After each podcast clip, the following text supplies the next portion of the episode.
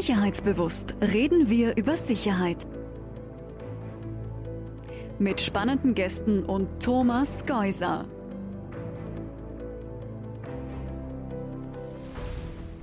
Hallo und herzlich willkommen bei Sicherheitsbewusst. Neue Folge mit Richie Pettauer, einem LinkedIn-Berater, der von Österreich aus, man kann fast sagen, den deutschsprachigen Raum aufmischt. Hallo Richie. Hallo Thomas, danke für die Einladung. Ja, äh, wir haben vorhin schon gesprochen, du hast keine Visitenkarten mehr, aber wenn du eine Visitenkarte hättest, was würde denn da draufstehen als Funktionsbezeichnung? Social Selling Trainer oder vielleicht Social Selling Trainer Querstrich ähm, Digital Strategieberater, so in, in die Richtung. Und das mit Schwerpunkt LinkedIn seit einigen Jahren. Genau, genau. Dann beginnen wir doch mit der Einstiegsfrage. Richie, wann warst du zuletzt sicherheitsbewusst? Ich versuche tatsächlich immer sicherheitsbewusst zu sein. Könnte man sagen, bei der Anreise, es hat relativ stark geregnet, fährt man vorsichtiger, aber generell als, als gelernter Profiler sozusagen war es für mich immer sehr hilfreich, dann zu denken, wenn man beginnt, Leute zu beobachten, in der Hinsicht merkt man das auch sehr schnell, dass sehr viele so im Halbschlaf durchs Leben rennen. In der Großstadt sieht man das gut, wenn man öffentliche Verkehrsmittel benutzt. Ähm, die Leute sind sich wirklich nur minimal bis gar nicht ihrer Umgebung bewusst. Das ist auch schwieriger quasi, wenn man nur zusätzlich ins, ins Handy startet und einen Kopfhörer oben hat. Und ich glaube, sicherheitsbewusst hat ganz viel mit, mit Awareness zu tun oder letztendlich den Moment bewusst wahrzunehmen. Das versuche ich so viel wie möglich zu tun. Auf der anderen Seite möchte man aber auch nicht paranoid sein. Ich bin jetzt nicht der Typ, der zu einem Konzert geht, oft gehe ich zu Konzerten, dann als erstes quasi schaut, wo ist die Ecke, die am schusssichersten ist. Profiler, Profiling, magst du da ein, zwei Sätze darüber erzählen? Ich habe bei der Patricia Staniek die Profiling-Ausbildung gemacht vor einigen Jahren, nicht mit dem Hintergedanken, jetzt aktiv als, als Profiler im Sicherheits- oder HR-Bereich arbeiten zu wollen, aber Menschen besser lesen zu können, hilft einfach generell sehr in Verhandlungen, in jedem geschäftlichen Kontext, tendenziell auch, auch im privaten, aber blöderweise hat meine Frau die Ausbildung auch gemacht. Verstehe. Das heißt gegenseitiges Profiling und das lebenslang. Furchtbar, furchtbar. Es ist, ja, es ist hart. Profiling im Alltag, Profiling digital, das passiert ja heutzutage auf LinkedIn unter anderem wo wir ja auch gerne viel von uns preisgeben. Wie ist da deine Erfahrung? Wie hat sich das entwickelt in den letzten Jahren? Ich glaube, die Sache mit dem Preisgeben, da gibt es ein bisschen ein verzerrtes Bild. Die meisten tun das gar nicht so gern, meiner Einschätzung nach. Es ist eine relativ kleine, aktive Gruppe, die das exzessiv machen und die damit auch sehr stark das Image prägen. Man sieht es ganz gut an den Zahlen. Das steigt zwar, aber aktuell von allen LinkedIn-Mitgliedern, die haben ja im, ich glaube, das war gerade noch im Oktober, haben sie die eine Milliarde Mitglieder überschritten und LinkedIn selber spricht immer von Members. Und jetzt gibt es natürlich Leute, die sind auf Jobsuche, schauen vielleicht, ob es was Passendes gibt und, und loggen sich aber nicht unbedingt jetzt regelmäßig ein. Aktuell haben wir 7,5 bis 8 Prozent, die einmal im Monat was veröffentlichen. Deutlich weniger als 10 Prozent. Und das sind sozusagen eine relativ kleine Gruppe von Content Creatern, Influencern, die natürlich sehr stark damit das komplette Bild der Plattform prägen. Und interessant ist auch, das wissen wir jetzt dank der EU, der DSA, dieser Digital Services Act, der war, wurde jetzt erschlagend und im Oktober mussten die großen Plattformen, ich glaube 19 sind es jetzt insgesamt, die mehr als 45 Millionen in Europa erreichen, die müssen ja diverse Dinge offenlegen, wie viele Moderatoren sie beschäftigen, unter anderem auch die aktiven Nutzerinnen. Das heißt Leute, die sie in einem Beobachtungszeitraum einmal eingeloggt haben. Und da sieht man halt bei den ganzen EU-Ländern, das ist nur für die EU-Länder ausgewiesen, besonders bei Österreich, der Inaktivitätsanteil liegt wohl eher bei 40 als bei 20 Prozent. Heißt das, dass das alles nach oben verzerrt ist und ja. wir mit ganz vielen Karteileichen zu tun haben? Absolut. Das ist auch etwas, was ich in meinen, meinen Trainings immer, womit ich immer beginne, wenn man jetzt in ein Land schaut oder in ein Bundesland oder egal, eine bestimmte Berufsgruppe, dann kriege ich eine Zahl X raus und wenn ich jetzt wissen möchte, wie viele Leute kann ich tatsächlich erreichen, dass jemand einen LinkedIn-Account hat, bedeutet ja gerade nicht, dass ich ihn erreichen kann. Da muss ich schon auch einloggen, seine Nachrichten lesen und so zum Beispiel. Und ja, da kann man tatsächlich einige abziehen. Ja, sonst ist es ja eigentlich eine Lebenslauf- und Profilsammlung, wo Menschen ihre Ausbildungsgänge eingeben, ihre beruflichen Stationen und vielleicht ihre Interessen und Ambitionen. Viel mehr ist es ja aufs Erste gar nicht. Nein, abs absolut nicht. Und die Gestaltung der Profile, die orientiert sich ja sehr an dem klassischen Curriculum am, am CV. Und Ja, es gibt ein paar Multimedia-Elemente, aber im Großen und Ganzen ist es natürlich sozusagen ein, ich würde sagen, eine sehr vorteilsorientierte Plattform.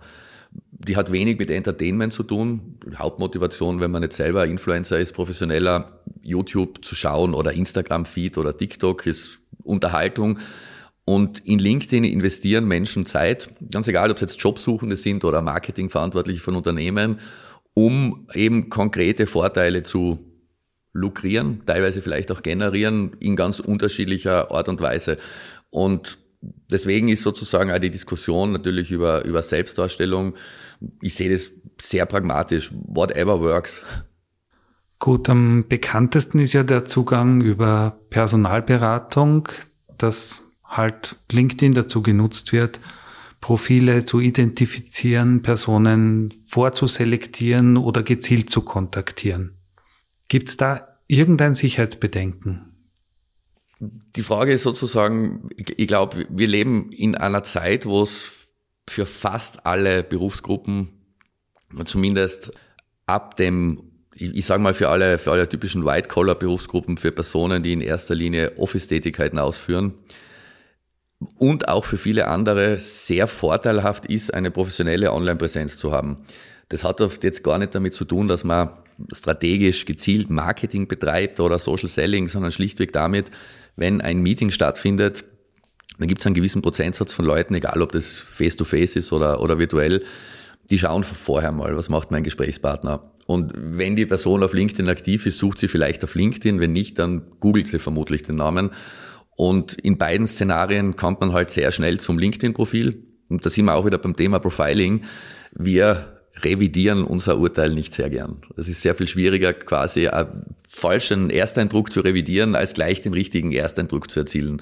Und mit dem hat LinkedIn sehr viel zu tun. Das kann auch dann auch einfach Gesprächsführung erleichtern, das kann Icebreaker kreieren. In der Hinsicht ist sozusagen ein gut gepflegtes Profil, glaube ich, bietet wesentlich mehr Chancen als Risiken. Ansonsten steckt natürlich überall das Thema drin. Da muss ich überlegen, was will ich von mir preisgeben? Und ich glaube, wenn wir da über Risiko sprechen, da haben wir ähnliche Regeln wie auf anderen Social Media Plattformen, wobei man auf LinkedIn, zumindest die meisten, nicht so sehr dazu neigen, private Details preiszugeben. Auf der anderen Seite, wir wollen ja keine rein unter Anführungszeichen technischen Lebensläufe. Wenn man sich LinkedIn-Profile von erfolgreichen Managerinnen zum Beispiel ansieht und einen Blick auf den Infotext wirft. Ein klassisches Motivationsschreiben wäre häufig in der dritten Person verfasst. Sie ist eine erfahrene Teamleiterin, die Excel-Sheets mit bis zu 10.000 Spalten gemanagt hat. Ist so die typische technische HR-Sprache. Wenn man Leute ansprechen will, begeistern, dann muss das schon in einer anderen Tonalität daherkommen, in der Ich-Form. Und da sind wir bei dem Punkt privat versus persönlich. Was man sieht für die Personal Brands, ob, ob Manager oder Selbstständige, für die LinkedIn gut funktioniert. Es sind nie Personen, die ihre Persönlichkeit oder ihren Stil, könnte man auch sagen, komplett ausblenden, sondern das spielt immer Rolle. Wir, wir wollen ja wissen, was jemand kann, aber wir wollen auch wissen, wie die, die Menschen funktionieren, was die antreibt. Und das funktioniert dann eher im Profil oder eher in Postings? Eine Kombination aus beiden. Es ist ja auch so, wenn man, wenn jemand aktiv ist, viele posten ja nicht, aber selbst wenn jemand unter Anführungszeichen nur kommentiert, hat man unweigerlich in der Activity Box eine sehr genaue Dokumentation der eigenen Aktivitäten.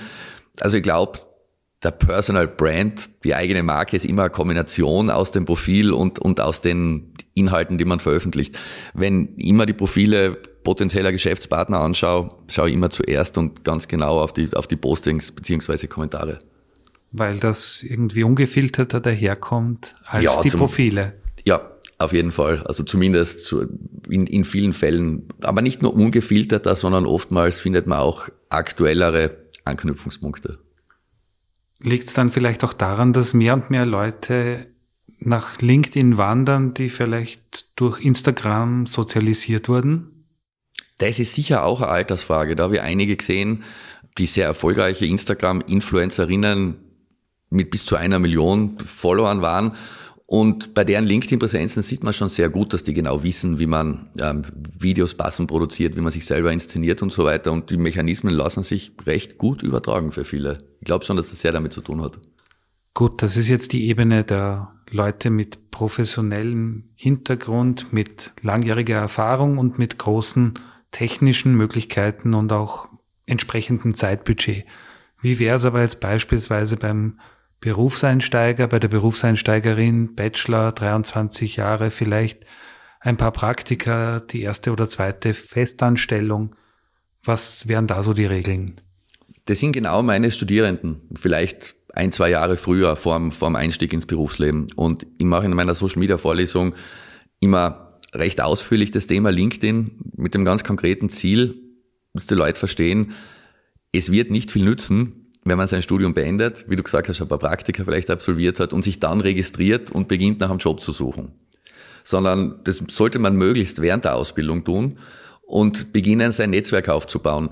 Ich habe lang eigentlich, bevor LinkedIn bei uns populär war, vor, vor x Jahren mal mit einem amerikanischen Universitätsprofessor gesprochen, der war Vortragender hier auf einer Konferenz und der war damals beim MIT mit zuständig für die Prüfung der Bewerbungen und da ging es um das Thema Social Media, wie soll ich das nutzen? Und dann im Prinzip hat sich wenig geändert. Wir hatten in Österreich damals die Diskussion, die jungen Leute müssen aufpassen, ja, kein Foto mit einem Bier in, irgendwo in der Ecke im Club, das kann da zehn Jahre später bei der Bewerbung ganz böse auf den Kopf fallen.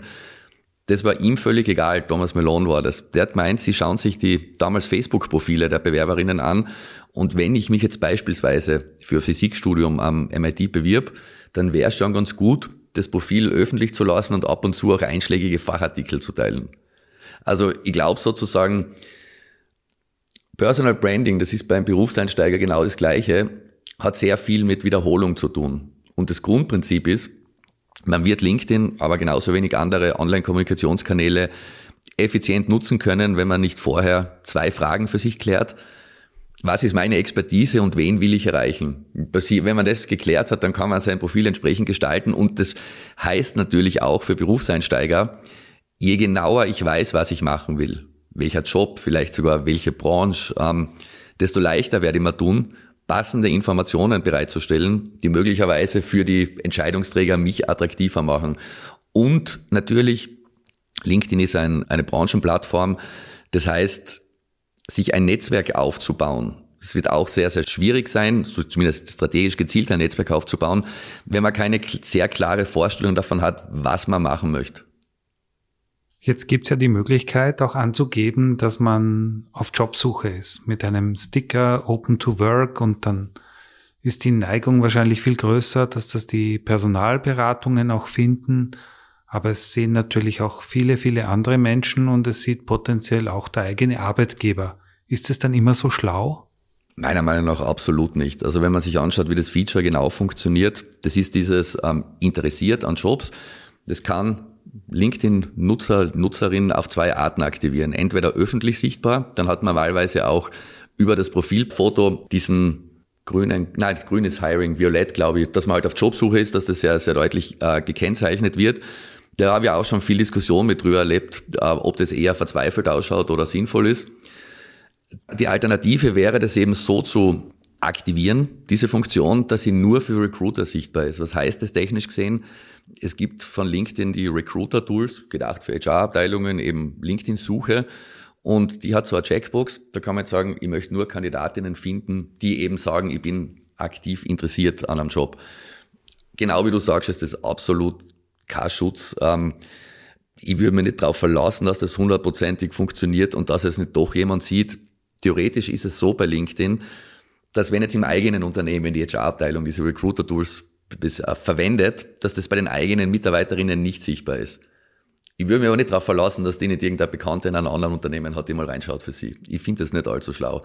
Wenn man sozusagen diesem Szenario ausgesetzt ist, dass man nicht will, dass das in der, in der Firma publik wird, dann ist das tatsächlich meiner Ansicht nach relativ schwierig. Sicherheitsbewusst entsteht in Kooperation mit der FH Campus Wien. Fachbereich Risiko- und Sicherheitsmanagement sowie G4S Secure Solutions Österreich. Kommen wir zu einem Profiler näheren Thema jetzt, da Social Engineering. Da bietet ja auch ein gut gepflegtes äh, LinkedIn-Profil eigentlich eine Menge Einfallstore für Leute, die sich einem als näher darstellen oder vertrauter darstellen könnten, als sie es vielleicht sind und dann am Ende wird das ein Fall von Wirtschafts- und Industriespionage? Das kann relativ schnell mal passieren und die, die äh, Grenzen sind fließend. Zum Beispiel gibt es die Privacy-Einstellung, mit der man aussuchen kann, ob Kontakte von mir, also Connections, mein, mein komplettes Netzwerk sehen, alle meine Kontakte. Die gemeinsamen sind immer sichtbar.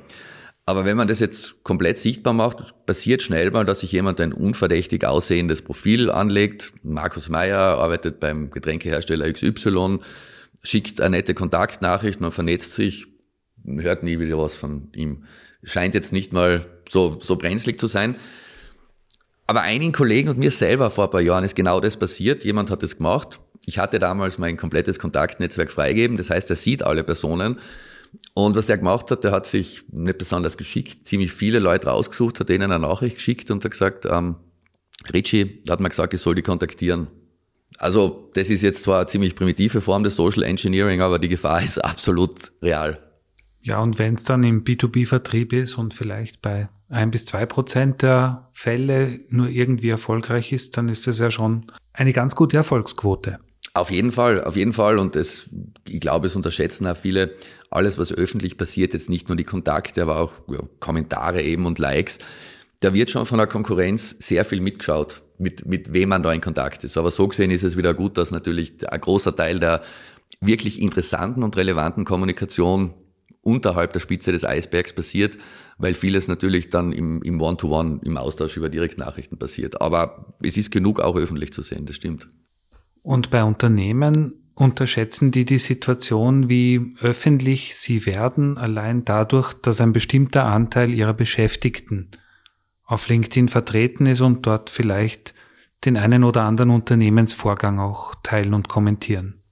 Unterschätzen würde ich nicht sagen, aber sie gehen sehr unterschiedlich damit um. Von relativ lockerer Umgangsweise in Richtung den Mitarbeiterinnen kommunizieren, seid vernünftig, denkt dran, das ist öffentlich, bis hin zu sehr starren und rigiden Regelungen. Ich kenne auch Beispiele, wo Mitarbeiter, wenn sie etwas kommentieren, zuerst den Kommentar an die, an irgendeine Abteilung, Kommunikationsabteilung oder whatever schicken müssen, der dann freigegeben wird, bevor sie ihn dann über ihren Account posten. Kann man machen, aber da ist es halt meiner Ansicht nach dann gescheiter sozusagen, den Leuten zu sagen, wir wollen nicht, dass ihr LinkedIn verwendet. Rechtlich wird man es schwer verbieten können, aber dann werden halt die Mitarbeiterinnen eher vermeiden, Firmenthemen anzusprechen.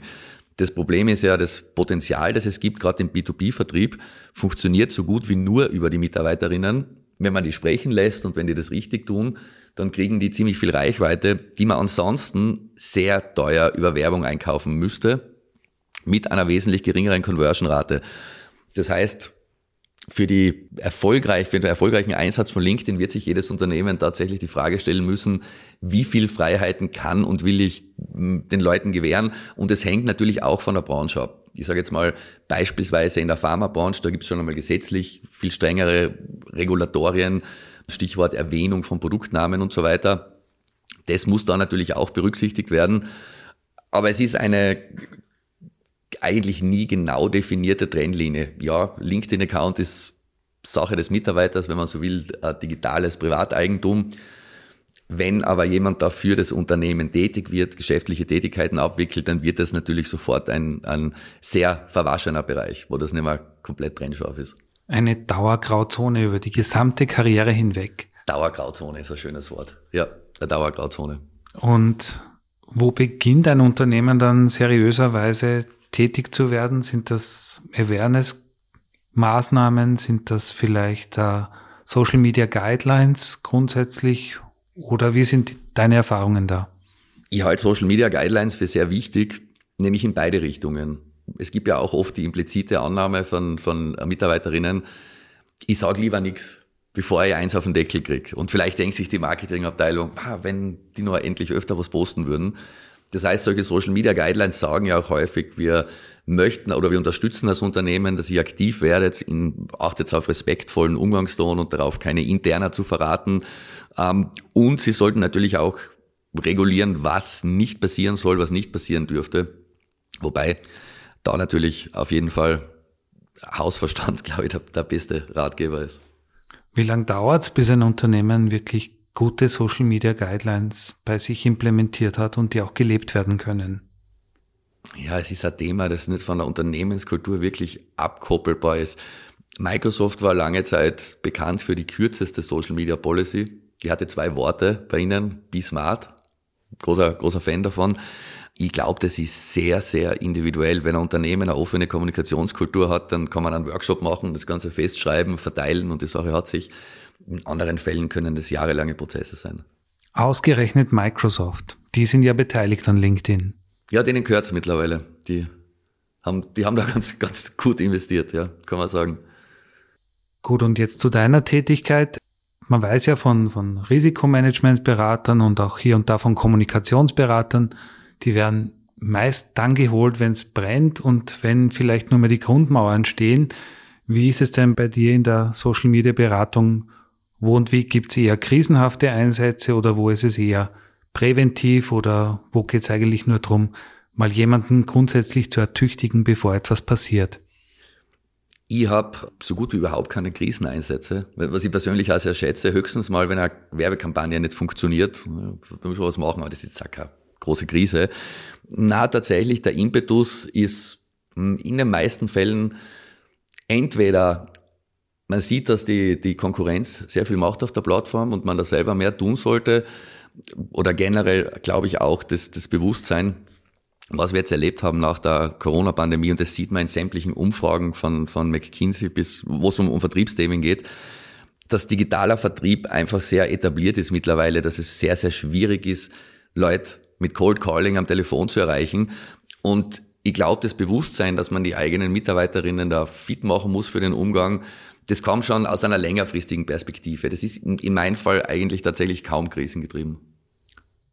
Und die Auftraggeberinnen und Auftraggeber, meistens jetzt erste, zweite Führungsebene, haben die das schon drauf in der Regel oder nutzen die deine Beratung auch selber mit der Plattform besser umgehen zu können?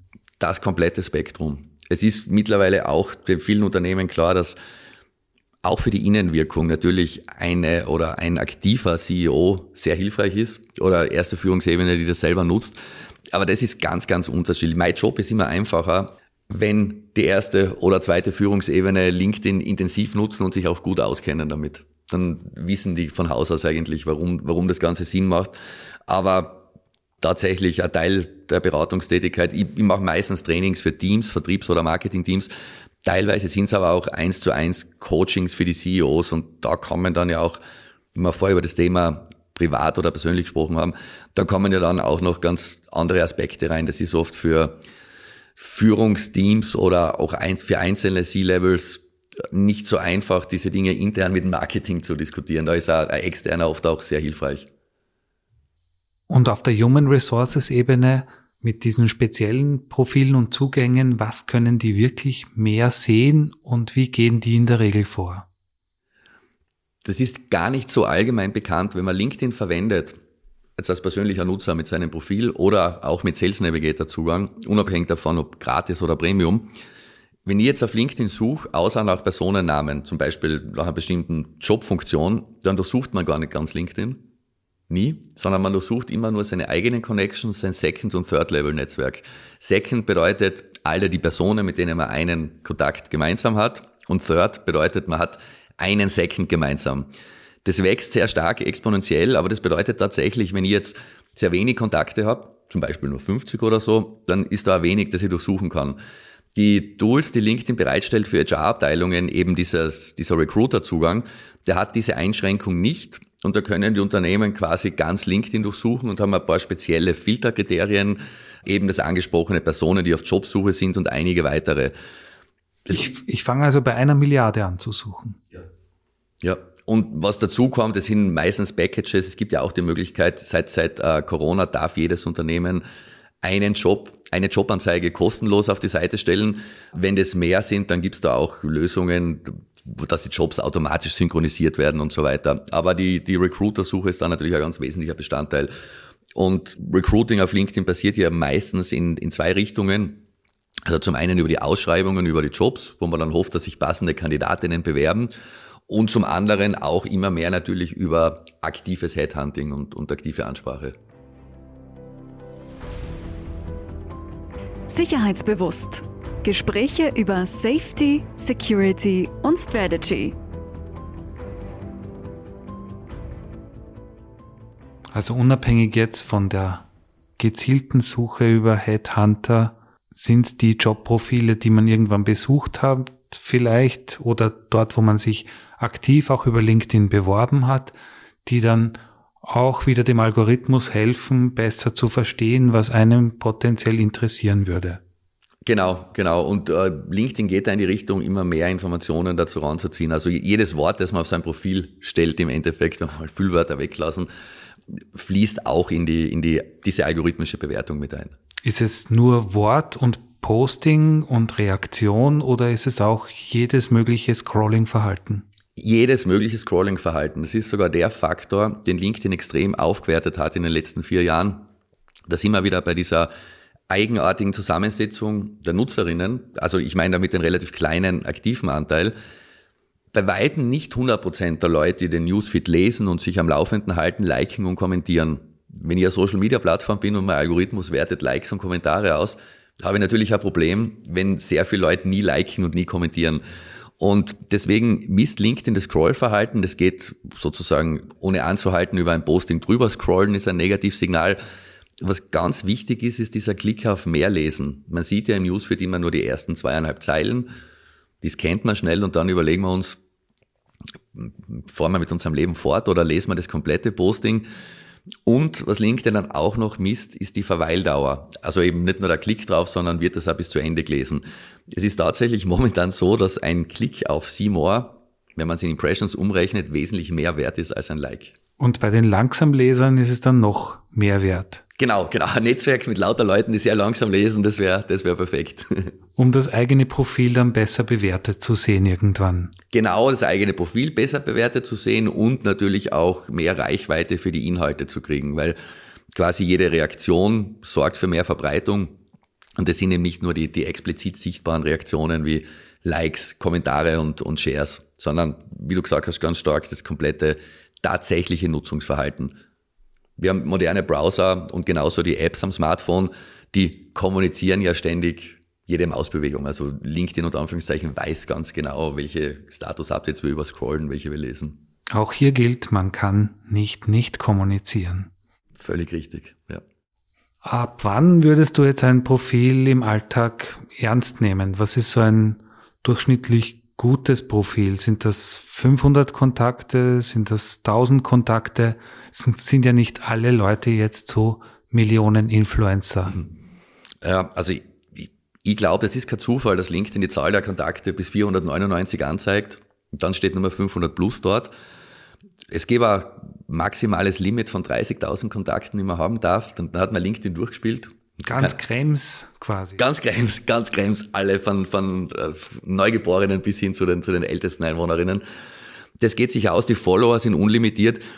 Für mich persönlich hat Ernstnehmen gar nichts mit der Netzwerkgröße zu tun. Wenn jemand Content Creator ist und den Creator Mode verwendet, sieht man öffentlich, wie viel Follower der hat.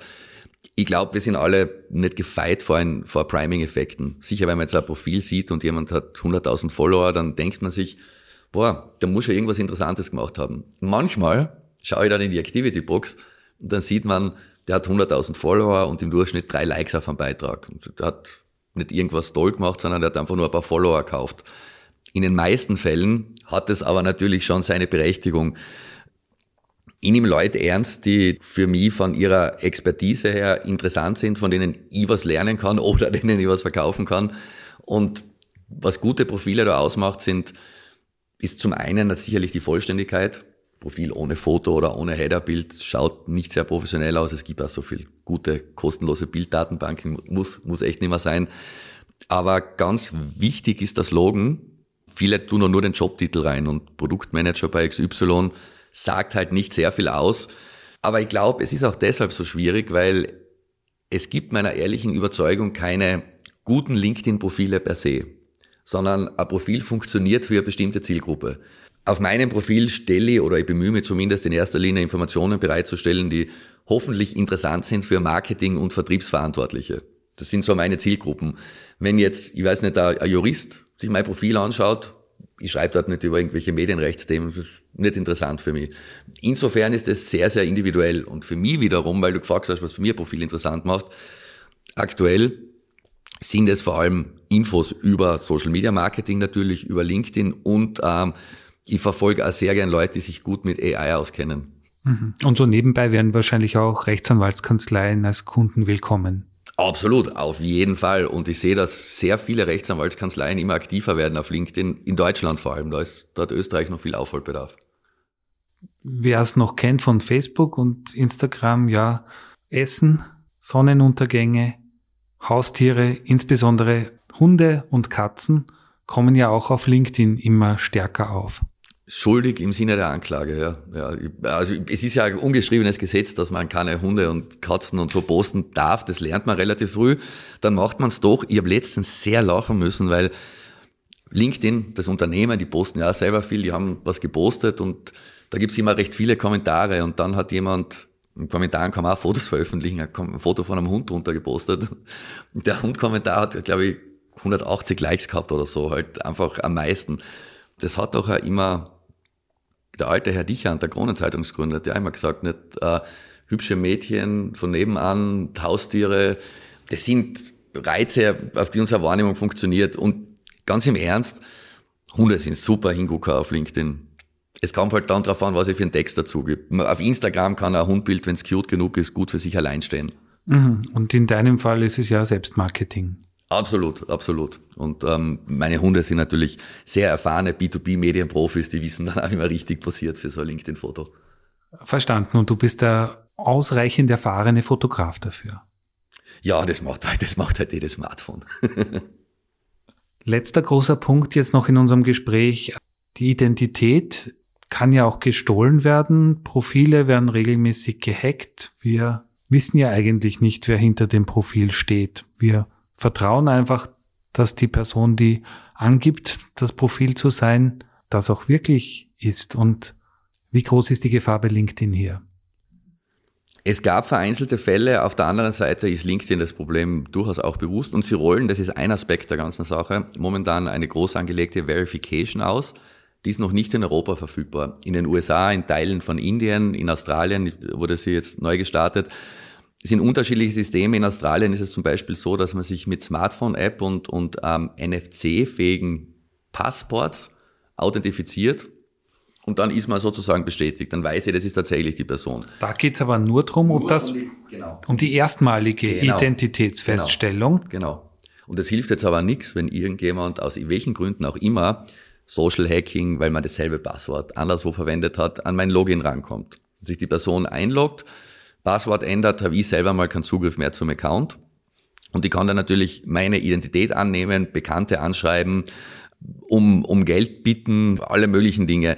Je nachdem, wie der Account aufgestellt ist, wenn das jetzt ein Account ist, der beispielsweise Zugriff auf eine Unternehmensseite hat, an dem ein Ad-Manager hängt, dann kann da auch sehr schnell drastischer finanzieller Schaden entstehen. Und es gibt eine ganz einfache Möglichkeit dagegen, Two-Step-Verification. So wie man es vom Oldschool Online-Banking kennt, kann man kostenlos aktivieren. Das heißt, jedes Mal, wenn man sich auf einem neuen Gerät einloggt, kriegt man zusätzlich einen einmal SMS-Code. Das System kennt eh jeder. Und ich glaube, bei der Relevanz, die LinkedIn mittlerweile hat, ist es einfach sträflich nachlässig, das nicht zu aktivieren. Und das betrifft dann nur jedes neue Gerät oder jeden neuen Login? Nur jedes neue Gerät, das heißt, er speichert das über Cookie dann, glaube für maximal sechs Monate oder so. Und natürlich für jedes Online-Service ein eigenes Passwort verwenden. Super, danke. Das ist ja ein allgemeiner Tipp und den können wir bei der Gelegenheit nur bestätigen und wiederholen. Ja, lieber Richie, Abschlussfrage. Äh, was magst du denn den Hörerinnen und Hörern als Lese-, Literatur-, Buch- oder Hörtipp so mitgeben? Was dürfen wir uns als nächstes reinziehen? Also die besten Bücher über LinkedIn sind meiner Erfahrung nach die, wo es nicht um LinkedIn geht. Mein absoluter All-Time-Favorite, nicht mehr ganz fresh, aber doch sehr fresh. Dale Carnegie, How to Win Friends and Influence People. Ähm, das sind die Umgangsformen, die online genauso gut funktionieren wie offline. Ganz großartig und auf sehr viele Bereiche anwendbar. Für mich eines der besten Bücher der letzten Jahre war auf jeden Fall Daniel Kahnemanns Schnelles Denken, langsames Denken. in vielen Kontexten nützlich. Und ansonsten, wenn man am Laufenden bleiben will, ist es immer schwierig mit gedruckten Büchern. LinkedIn ändert sich sehr schnell. Dann besser meine Newsletter abonnieren. Vielen Dank fürs Dabeisein bei Sicherheitsbewusst, Richie Pettauer. Dankeschön. Bis zum nächsten Mal. Danke fürs Zuhören. Wenn Ihnen diese Folge gefallen hat, abonnieren Sie den Podcast Sicherheitsbewusst auf Spotify, Apple Podcasts oder anderen Podcast-Plattformen. Stay safe, stay secure und stay tuned.